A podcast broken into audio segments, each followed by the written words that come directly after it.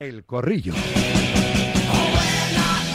Pero estoy mejorando, ¿eh? Como en las notas. Antes en las notas ponían, ¿no? Nos ponían lo de PA, ¿eh? Progresa adecuadamente.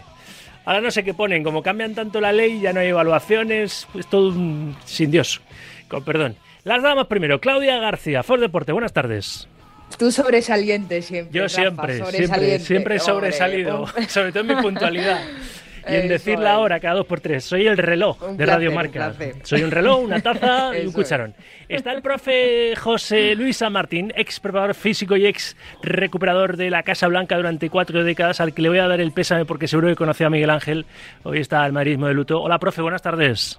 ¿Qué tal, Rafa? Buenas tardes. Un saludo para todos. Sí, es un día triste. para Un mito, Madrid. ¿eh? una leyenda de la portería Yo- del Madrid. Sí, yo trabajé, o sea, yo estuve con él en la antigua ciudad deportiva, luego está la Peña Nuestra de, de Vicente del Bosque, en fin, una grandísima persona que al final de su vida, cuando le atacó esta, esta maldita enfermedad y, y, en fin, y, eh, un desastre. Y además íbamos a la próxima comida y vamos a darle un homenaje a ella, Ujú. Pérez Durán, pero se nos, se nos ha adelantado, se, nos, se lo han llevado. En fin, ha sido un- es un día triste para el Madrid. Desde luego el desenlace ha sido rapidísimo. Sabíamos que estaba enfermo de, de ELA, Sí, pero, sí, pero ha sido, sí. uf, ha sido rapidísimo. Fulminante. Es terrible, ¿eh? la asesina silenciosa, una enfermedad para la que no hay curación ahora mismo y por eso todo lo que desde las fundaciones que, que están recaudando dinero para que se investigue, hay que apoyarles, hay que apoyarlas porque eh, todo el dinero que, que se pueda recaudar para, para encontrar una cura es, es poco, ¿no? Para, para la ELA y para tantas otras eh, enfermedades, por ejemplo, raras que no tienen casi ni diagnóstico, ni siquiera curación, ¿no? Pero, pero bueno, descansa en paz, Miguel Ángel.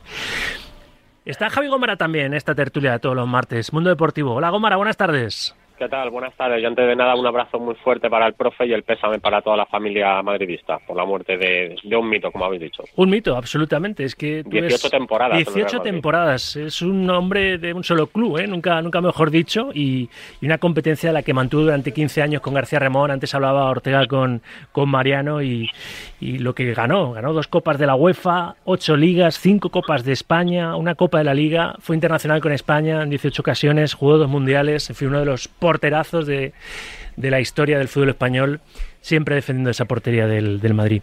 Está también, a ver, a ver, que hacemos repaso. ¿Qué me falta? Eh, José Miguel Muñoz, claro, el cuarto en Concordia. Number One Sport. Hola, José Miguel, buenas tardes. Muy buenas tardes y, y me uno, al igual que los compañeros, al, al dolor de la familia madridista, al dolor de la familia Miguel Ángel. Y hace escasamente cuatro o cinco minutos hablaba con, Con Arconada. Sucesor Y- un poco Arconada de, de Miguel Sí, Ángel, ¿no? En la portería de. España.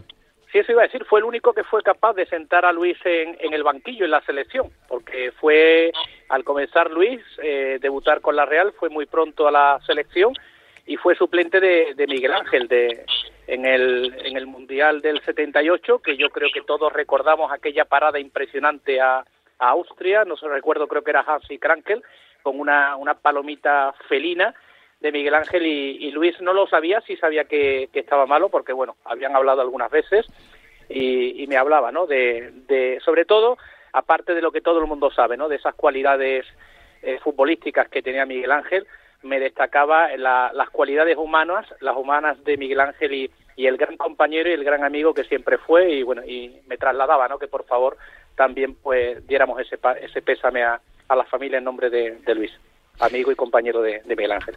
Descansa en paz, Miguel Ángel eh, González. Desde luego una pérdida irreparable para, para el fútbol español. Bueno, mm, lo que está pasando en el fútbol español en otro orden de cosas es, es tremendo, ¿no? Lo de ayer, el episodio de ayer, quería empezar por ahí, porque alguno pensará, bueno, es un episodio aislado. No. No, no, no, son ya demasiadas cosas, ¿no? Ya lo que nos faltaba, empezar el programa yo reflexionando lo que nos faltaba por ver en un campo de fútbol, ¿no? Anoche al futbolista del Sevilla, Lucas Ocampos, le metieron un dedo en el culo. Es que suena muy grosero hasta decirlo en antena. Imaginaos vivir esa escena en propia carne, ¿no? El futbolista argentino que le hicieron eso cuando se ponía a sacar de banda en el estadio de Vallecas. Y yo digo que es lamentable e increíble a partes iguales. A mí me, me admiró la reacción de Ocampos. ¿eh? Luego, eh, ante los medios sí que se, se pudo explayar un poquito, pero se giró y es que ni reprendió prácticamente al nini ese, al estúpido que le hizo ese gesto esceno. Ocampos. Ojalá que no pase en, otros ámbitos, porque si pasa en el fútbol femenino, sabemos lo que puede llegar a pasar. Me contuve porque tengo dos hijas y ojalá que el día de mañana no le pasen. Estuve a punto de reaccionar de otra manera, pero tengo familia, tengo hijas que el mañana tienen que ir al colegio y su papá le pegó a un aficionado. Ojalá que, que no le pase a nadie y que un tonto no manche a, a una afición. Eso dijo Campos. Vamos a escuchar más sonidos. Martín Presa, el presidente del Rayo, en el chiringuito. Pues al aficionado lo primero le tendrán que enseñar educación a su casa. El Rayo Vallecano no tiene responsabilidad alguna sobre ese acto, lo condena desde el minuto uno y lo que hay que hacer a ese aficionado pues es aplicar la sanción de prohibición de entrar, la multa que sea y demás. Es un, tendrá una sanción, pues una fuerte sanción. Esa reflexión de, del presidente del Rayo y dos reflexiones más. La primera, al hilo de lo que decía Ocampos, ¿no? Es que hay que pensarlo, porque a veces salta salta la gente cuando pasa con una, con una mujer, debería saltar igual cuando pasa con un hombre, ¿no? Reflexión de Santi Cañizares esta mañana en el Despierta San Francisco de David Sánchez. Si es verdad que en este país perseguimos una igualdad real, yo no he visto a ningún político esta mañana manifestarse sobre esto. Y sin embargo, cuando ha pasado en el fútbol femenino se han manifestado al momento y todos a la vez. Si perseguimos una igualdad real, persigamos este acto y hagamos de él algo parecido a lo que hemos hecho en otras situaciones. Porque esto no puede causar una risa por ser un hombre. El futbolista lo tiene que aguantar todo. El futbolista masculino lo tiene que aguantar todo. Y un último, un último sonido. Este de esta mañana también. Mitchell, el entrenador del, del Girona, un tipo queridísimo en, en la barrera de Vallecas, ha sido su futbolista, ha sido su entrenador y ha hablado esta mañana en el Media Day con las teles con derechos de cara a ese parteazo donde va a estar el liderato en juego este sábado a las seis y media en el Bernabéu, Real Madrid-Girona, el primer eh, clasificado recibe al, segundo clasificado, al equipo de Michel. A Michel le han preguntado y ha sacado la cara por la afición del Rayo Vallecano. Bueno, la afición del Rayo es ejemplar. Eh, evidentemente un, un error o un, no sé si llamarle aficionado del Rayo puede eh, puede hacer un gesto que, no está eh, acorde a, a, lo que esta afición siempre ha, siempre ha transmitido. Entonces, bueno, creo que mm, es un gesto muy feo y que debería ser eh, sancionado esta persona, pero, pero no se puede tachar a la afición del Rayo de nada de, nada de este estilo. ¿no? ¿Qué os parece? Eh, José Luis, tú que eres el más veterano de, todos y que has visto situaciones de todo tipo en un, campo. Eh, eso, y los insultos racistas que recibió también ayer en Esiri, los que sigue recibiendo Vinicio y otros tantos jugadores de, color en nuestra liga, con, este gesto esceno que a mí lo que casi me dolió más, la complacencia o, la, o las risas de los de alrededor, y había adultos, que, el propio gesto que por sí es lamentable. Eh, profe, ¿qué te parece? Bueno, yo me sumo punto por punto lo que ha dicho Cañete, totalmente. me sumo punto por punto, tanto que estamos ahora con el feminismo, etcétera, fenomenal, que duda cabe, pero yo me sumo a eso, que los políticos están callados y que no sé dónde vamos a llegar, con estas cosas, que ya no sé dónde vamos a llegar en un campo de fútbol, porque los que estaban alrededor se reían, etcétera, pero bueno, y lo, que ha pasado a este hombre, lo mal que ha pasado a su familia, etcétera, si es que, es que no sé a dónde vamos a llegar entre las declaraciones de prensa de algún individuo, entre todas estas cosas, estamos llegando a un, a un que parece que todo vale. Parece que, que aquí nada, nadie dice nada, que todo vale. No sé, no sé dónde vamos a llegar. Luego es que es muy triste. Todo esto es, que me produce una tristeza, porque todas estas cosas los chavalitos ven y dicen, bueno, pero ¿esto qué pasa? ¿Qué, qué pasa? Que no hay límite, no tenemos límite. A mí me, da, me da, mucha pena y te, y te, digo algo, profe. Yo lo he confesado aquí más de, más de una vez y más de dos. Yo, mi hija pequeña es súper futbolera mira que tiene al padre dedicado al, fútbol y al deporte, ¿no? Y jamás le, ha influido, le, ha sido por, por ella misma, la afición por el, por el fútbol, está jugando en equipo y demás. Me costó muchísimo tomar la decisión de llevarla a un campo. Y le llevé el año pasado, tiene ya 12 años, ¿eh? le llevé el año pasado por primera vez. No, me, gusta el ambiente del fútbol. No me extraña. No me gusta. Claudia. A ver, Rafa, eh, lo que está claro, claro no, clarísimo, que si llevamos ahogando por el feminismo y que al fin y al cabo, para eh, que todo el mundo lo recordemos, ¿no? El feminismo es la lucha por la igualdad, no más para la mujer ni menos para el hombre. El feminismo es la lucha por la igualdad. Entonces, eh, estoy completamente de acuerdo también con tanto con el profe como con mi compañero. Si estamos diciendo que esto en el fútbol femenino no se puede permitir, ¿por qué hay que permitirlo o por qué no hay que alzar la voz después después de lo que eh, del gesto este de a, a Ocampos, ¿no? Sí que es cierto que es un gesto feo y también es cierto que en el fútbol femenino lo dicho no se permitiría y también es cierto que yo no estoy viendo tampoco a ningún político hablar de ello, pero también es cierto que a mí me gusta quedarme con lo, con lo positivo. Y lo positivo de aquí es la reacción del futbolista del Sevilla. Más allá de que piense en su familia, Yo, no su mi, familia, mi sus niñas y admiración, ¿eh? demás, Que no se es girase y le cruzara la cara al niño, que hubiese No, sido no, superhumano. pero ya no ¿eh? es cruzarle la cara al niño, ya es eh, encararlo. Ni siquiera decirle nada, encararlo. No, O- sí le, sí le dijo algún comentario, pero más llamativa. No, mantuvo sí, las dio la pulsaciones además yo estuve en el muy campo. bajas, muy se dio la vuelta, hizo- pero pensó en el equipo, en un Sevilla que a día de hoy necesita que todo el mundo esté concentrado, implicado para levantar el timón. Entonces, si esto se lo hubiesen hecho a Vinicius, ¿hubiese reaccionado igual Vinicius sabiendo el temperamento que tiene este futbolista? Para mí, a día de hoy, hoy yo me quiero quedar con la reacción de Campos y aplaudir como ejemplo, no de cara solo al fútbol, sino a la sociedad. Es ejemplar. Por supuesto, lo decía Mitchell, ¿eh? que la afición del Rayo es ejemplar, como todas las aficiones son ejemplares, pero en todas las aficiones hay tontos. Y hay eh, manchas negras en paredes blancas que se ven mucho. Pero es que hay que eliminar esas manchas, hay que ponerle pintura blanca por encima corriendo y que no se vuelvan a, a manifestar, que no salga esa humedad en la pared otra vez. O sea, y sobre todo la- las risitas de los de alrededor. O sea, yo, yo flipé, José Miguel, de verdad. Muñoz, ¿le hemos perdido para la causa?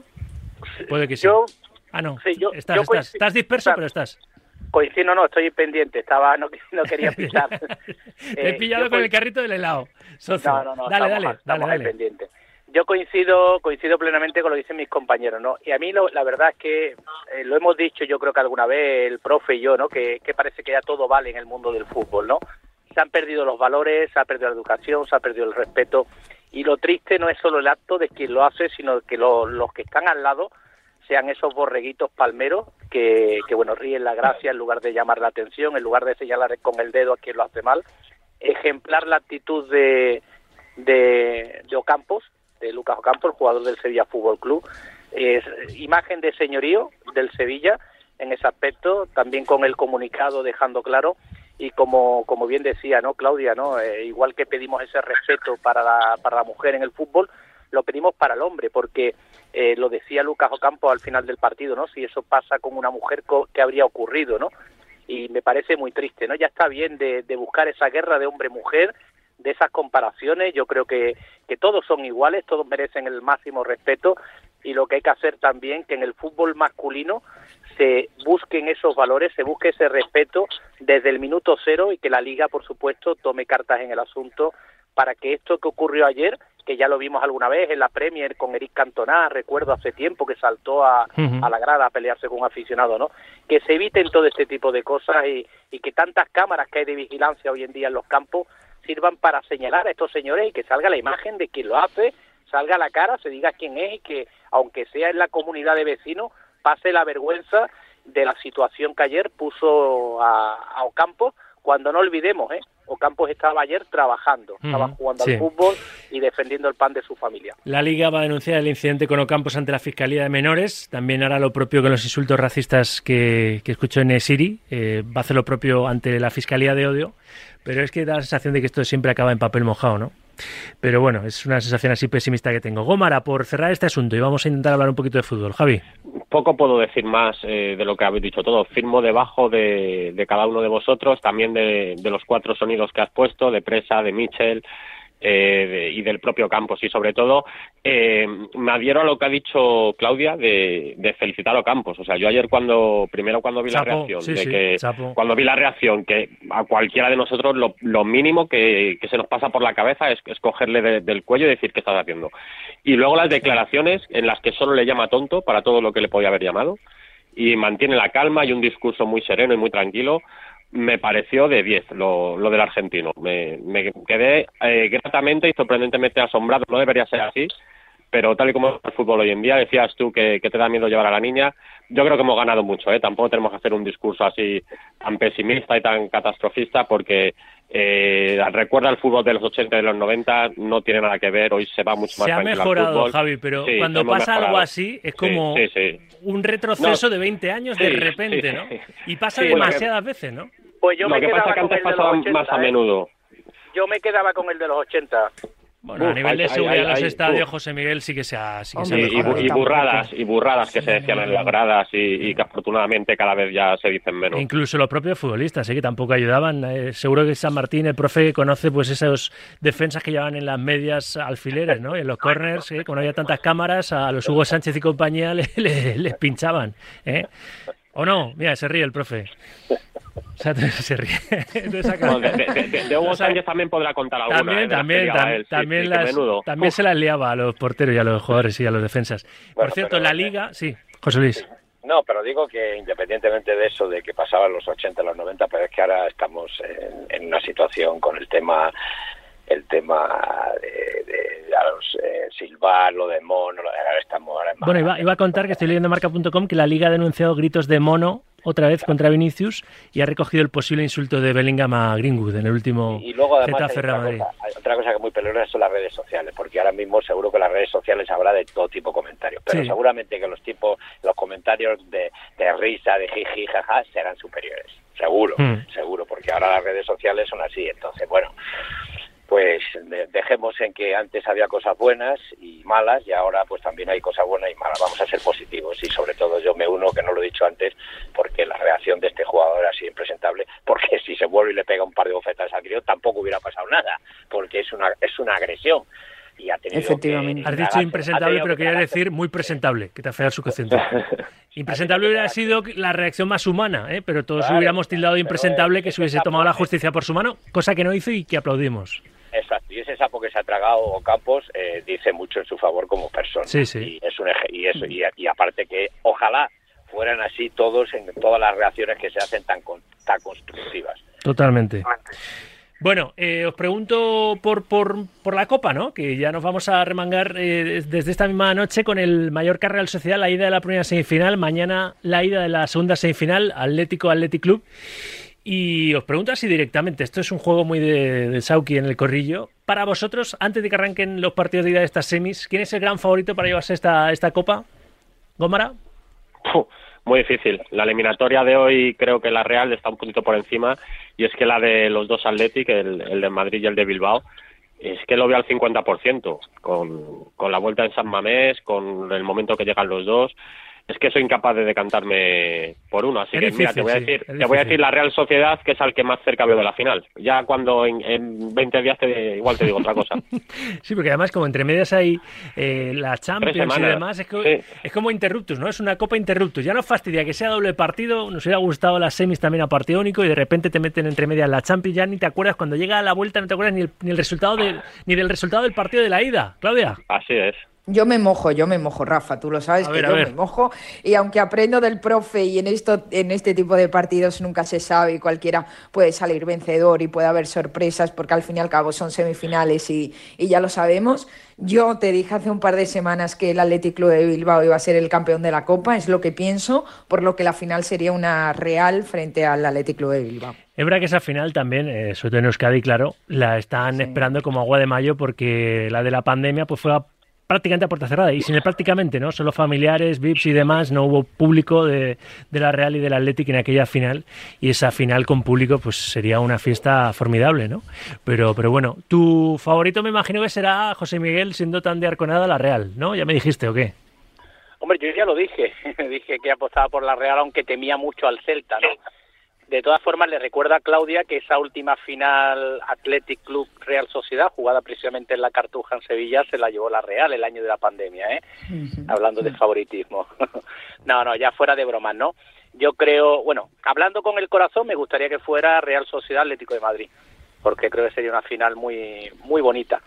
Eh, tirando de algo bonito, pues un derbi vasco y rememorar aquella final que no se pudo jugar con público y que en esta ocasión las dos aficiones, tanto la vizcaína como la guipuzcoana, pudieran disfrutar de, del derbi vasco en una gran final y en esa época en Sevilla yo creo que también sería muy muy atractiva. De todas formas, eh, veo como, como Javi muy igualado el, el partido del Athletic con el Atlético. Creo que están 50-50, están ahí muy, muy igualados. Y el de la Real, aunque parte de favorito, no me fío para nada de, del equipo de Aguirre que siempre sale a morder y a darlo todo. Y profe, ¿por qué no apuestas como ganador de esta no- copa? no olvidemos- no 6 de abril la que- final en la Cartuja. Sí, pero no olvidemos que el Mallorca le pega un repaso al Girona. Por eso, por eso, va de tapadillo, ¿eh? Cuidado, Aguirre estará eh. diciendo, uy, qué bien me viene esto.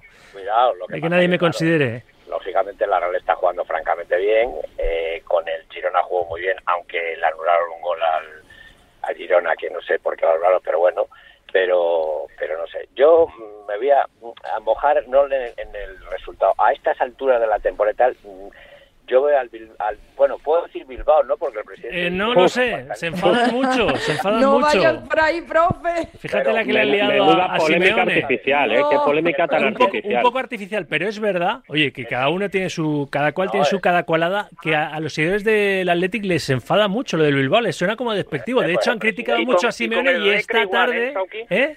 Con el Recre pasa lo mismo, ¿eh? Bueno, pues esta tarde-. Esta tarde Simeone tiene la posibilidad de llamarle Athletic.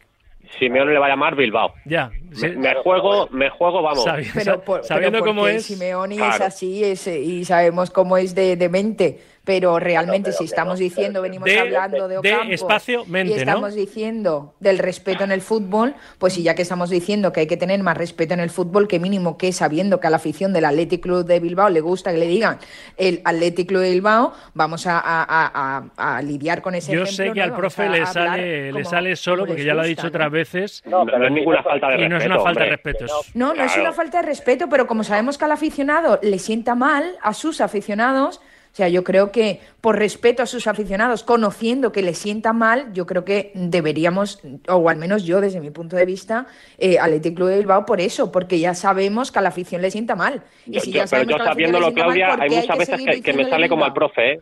Yo Claro, sabiéndolo y- y, claro. procurando decir Athletic, me- hay veces que te sale porque Hombre, claro, eh, los, los- los que tenemos un- una edad, Claro. estamos, eh, nuestros padres, nuestros abuelos, ha sido el Bilbao, Sí, el pero lo del cholo, claro, pero lo del cholo ya es mira, por sus narices. Aparte de Sí, sí, lo, lo- lo del cholo ya es, es así, sí, sí. Claro. el A más de un entrenador, ¿eh? no solo a Simeone le ha salido lo de, lo de Bilbao.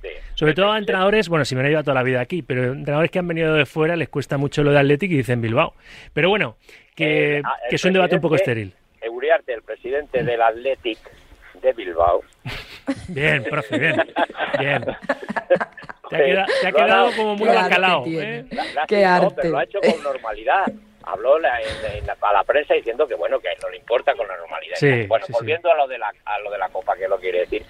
eh, hay un factor que yo creo que sí va a ser muy importante en la copa. Yo al Athletic de Bilbao le veo un, un punto, le veo un punto físico por encima de los demás. A ver si está Nico Williams, ¿eh? Mañana, que eso Sí, en parte sí, lo está. cambia, ¿eh? Lógico, Está pero seguro. yo le Pero veo bueno. este año el, la temporada que está haciendo, porque el nivel físico del, del Athletic de Bilbao, eh, yo le veo, le veo un poquito superior. No, no, no está haciendo parodia al profe, es que se está proponiendo decirlo bien.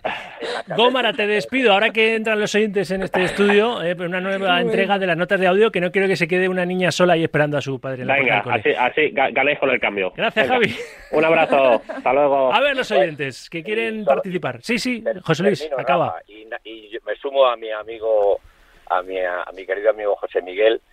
Bueno, no quiere decir que Claudia no sea amiga mía, todo nos lleva un fenomenal, pero yo veo también una final mm, bastante bastante asequible eh, Atlético de Madrid y Real Sociedad, la verdad es que sí. Sí, la verdad bueno. es que sí. Veremos a ver, veremos a ver. A ver los oyentes, eh, esto de Athletic Club de Bilbao, ¿eh? así, eh, a mí no me cuesta, y lo digo bien, pero esto es como uno que intenta ser fino y en vez de decir bacalao dice bacalado, ¿no? Pues no, es bacalao. Pues igual, es Athletic Club de Bilbao. Y me dice Adrián Portellano Bonano, el tocahuevos de, de los presentadores. eh, Damián Suárez es el tocahuevos de los árbitros para Ángel Torres y nuestro pelirrojo es el tocahuevos de los presentadores. Me dice que igual que Leipzig. ¿Lo he dicho bien? Es que tengo un problema ahí con el equipo de Peppa Pig. Leipzig, sí, lo he dicho bien, hombre, por favor, por Dios. Venga, nueva entrega, nueva tanda, notas de audio en el C28, 26, 90, 92. Buenas, Sauki. Hola. Lamentables me parecen las declaraciones de Camello, quitándole hierro al asunto o más bien utilizando el itumas, diciéndole a Campos que con lo que ha visto en Argentina y tal. Si seguimos por No este estuvo camino, fino, ¿no? eh, no el año que viene, pero en un tiempo acabaremos como en Argentina. Así que hay que cortarlo de raíz. Y precisamente ahí era la raíz, porque eran unos chavalillos jovencillos. Así que nada, educación en casa, hombre, padres. Hola Sauki, hola Radiomarca. Pues mira, lo de ayer del que pasó en el campo de Vallecas con el niñato ese, pues no tiene otra otra denominación, pues es lo que sucede en la sociedad en la que vivimos, que todo vale y no vale todo. En fin, ojalá meta un buen correctivo al personajillo ese. Venga, un saludo. Buenos días, Radio Marca. No creo que el Barça logre eh, remontar y eh, adelantar a dos equipos que, dicho sea de paso, están mejor que él, que le sacan 8 y 6 puntos respectivamente, pero se hará lo imposible para que quede segundo y pueda jugar la Supercopa. Eh, segundo puesto, que dicho sea de paso, es el que le pertenece en el histórico, es el eterno pulidor del fútbol español. El problema no es que ese chaval o ese, dejémoslo en tonto, haga lo que hizo con Lucas Ocampos. El problema es que a ese chaval no va nadie de seguridad del campo, le saca del campo, en ese mismo momento se le multa. Ese es el problema, que no pasa absolutamente nada.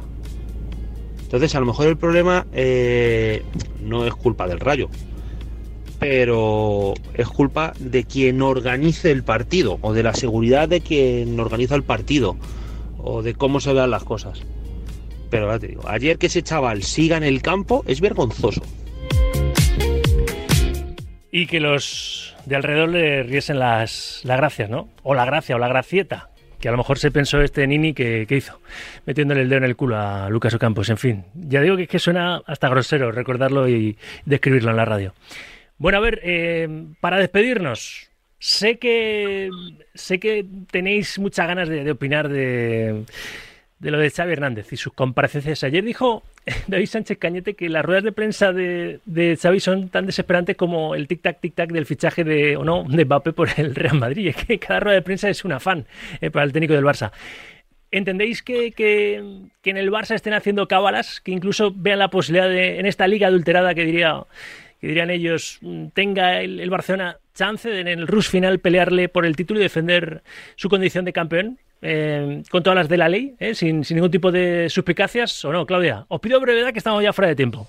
Mira, muy breve, eh, Rafa, me parece eh, lamentable que la Liga no ponga ya cartas sobre el asunto en relación a las declaraciones de Xavi, que está llamando Liga adulterada y que realmente la está adulterando. Eh. ¿Por qué? Porque en el partido, en el derby entre Real Madrid y Atlético de Madrid, yo vi que ni siquiera a día de hoy ya el, el árbitro se siente con la naturaleza o con la tranquilidad de hacer lo que le dé la gana. En un derby que fue un robo para el Real Madrid, donde hubo mínimo dos penaltis que no se pitaron. Contra la Almería hablamos de absolutamente todo y de cara a este derby, después del derby, yo no estoy viendo tantísima polémica de una liga, reitero, que la está adulterando el propio Xavi, que es el que no solo le está faltando el respeto a los árbitros, sino que está poniendo a los árbitros entre la espada y la pared. Unos árbitros que en su momento, según la justicia, a día de hoy continúa investigándose si también lo compraron y también adulteraron en su momento a su favor nuevamente una competición. Lamentable. ¿Profe? Pues mira, yo solo tenía que hacer lo que ha dicho mi amiga Claudia, amén. Bien, pues es, la más la máxima brevedad, sí, sí. Es que ya estamos ya estamos hartos de, este de, de, las ruedas de prensa, de que el Madrid, de que si esto, hombre, nosotros yo lo he dicho desde el principio muchos corrillos. Los árbitros a lo largo de 38 jornadas te dan y te quitan. Y creo la honestidad. Pero esta presión añadida pues lo que, la verdad es que el otro día en el derby, es esta mañana estaba hablando precisamente con Luquitas, es que el penalti que le hacen a Luca es del libro, el que le hacen a, a Bellingham, el de Xavi, es del libro. En el otro pues va en cierta duda, pero esos dos penaltis, y sin embargo, bueno, pues son cosas que pasan, y otra vez al Madrid le han dado y le han quitado, pero se tira adulterada la liga. El que se preocupe, que esté contento, que puede pelear la liga, fenomenal, pero que deje a los madridistas, que nos deje tranquilos, que nos deje tranquilos. José Miguel, tú cierras el corrillo. Me han mirado profe, dice amén, y yo digo, Señor, ten piedad, Cristo, ten piedad. Jesús, que, de, mí, se nos ha quedado.